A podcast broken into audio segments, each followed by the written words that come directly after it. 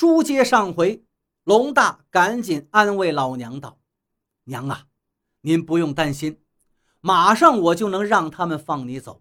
回到家里，您哪儿都别去，有人会把您接走，供您吃喝。您尽管放心。”他老娘一听龙大说出这话，就愣了，忙问道：“儿啊，你要去哪儿？”龙大说：“娘啊，那桃都树毕竟是咱中国人的东西。”我要是把它送给日本人，我就成了汉奸了。所以呢，我得出去躲一阵子，等风头过后，我再回家侍奉您。龙母看了儿子一眼，道：“哎，这大清朝连国土都割给外国人了，一个从墓里头扒出来的东西还有什么金贵？你又没领着日本人去杀人放火，咋就成汉奸了？”龙大听了，苦笑一声，便让人请出了川原，对川原说道：“现在我来了，请您放我娘回去吧。”川原看了看龙大，冷笑一声道：“你来了不错，可你没带着我要的东西呀。”龙大说道：“那个东西能随便带出来吗？您可知道，现在想要桃都树的可不止您一位。”土匪陈三刀，还有共产党的县大队都在找我。如果我明目张胆带着陶都树来，怕是走不到您这儿，我就被人打死了。川原想了想，对龙大说道：“你是说，先让我放了你娘，然后再带着我去找陶都树？”龙大点了点头。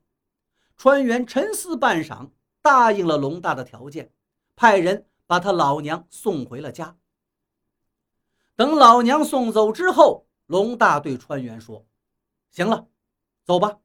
不过您得准备几条船。”船员不解：“要船干什么？”老大说：“太君呀，桃都树那么贵重，我怎么敢把它藏在这地面上？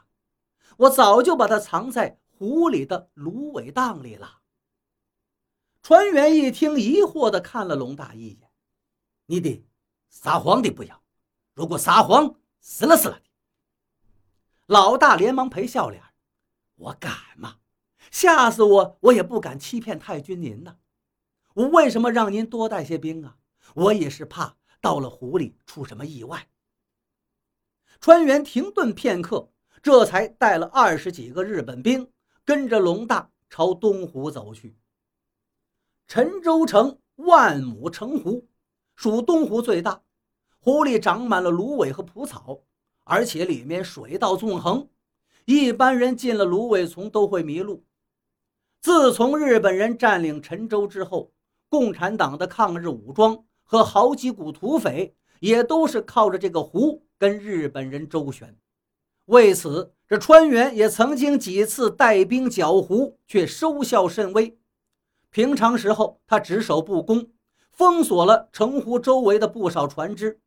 尽管如此，他自己也亲自下湖。可是今天为了逃都树，他是不得不来。川原让守湖的日本兵解开三条小船，带着龙大就朝湖水深处划去。路上，他怕龙大半道跑了，就让两个日本兵坐在他的身边。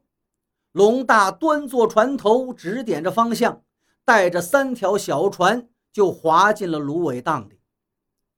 川原一看，越往前这芦苇是越密呀，而且离岸边越来越远了。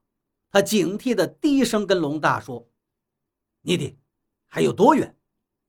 龙大说道：“太君，桃都树可是我们的国宝啊，我自然得把它放到最隐蔽的地方。”不过呢，也快到了。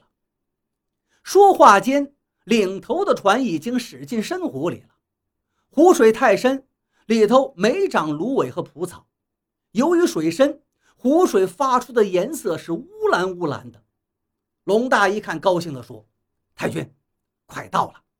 你看。”只听他话音还没落，啪的一声枪响，龙大身子一震。扭脸看了一眼川原，他已经是满脸是血了。他连喊一声：“太君，有人要抢宝！”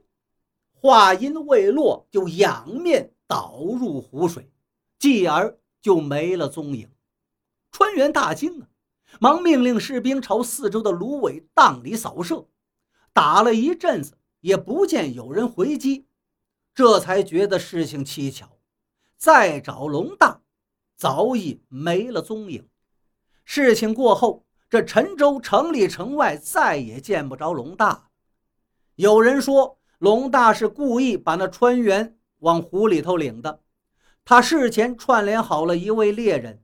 听他喊道：“太君快到了”的时候，就朝他放一枪。那个时候，他已经将藏在兜里的猪血弄了自己一手，然后迅速的往脸上一抹，故意在扭脸让川原跟日本人看到，认为他已经中弹毙命了。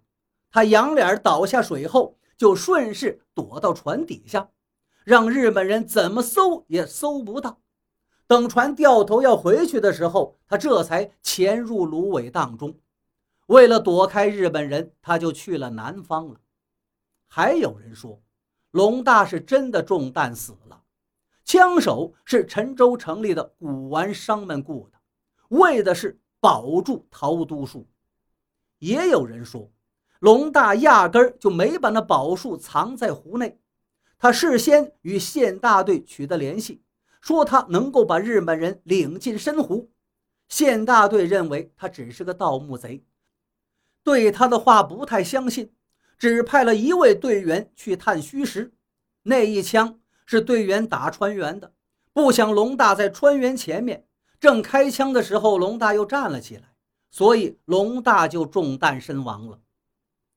多少年之后，龙大始终没有音信，由于他没有音信。这世上就再没第二个人知道那陶都树的下落，但陶都树出土却是事实。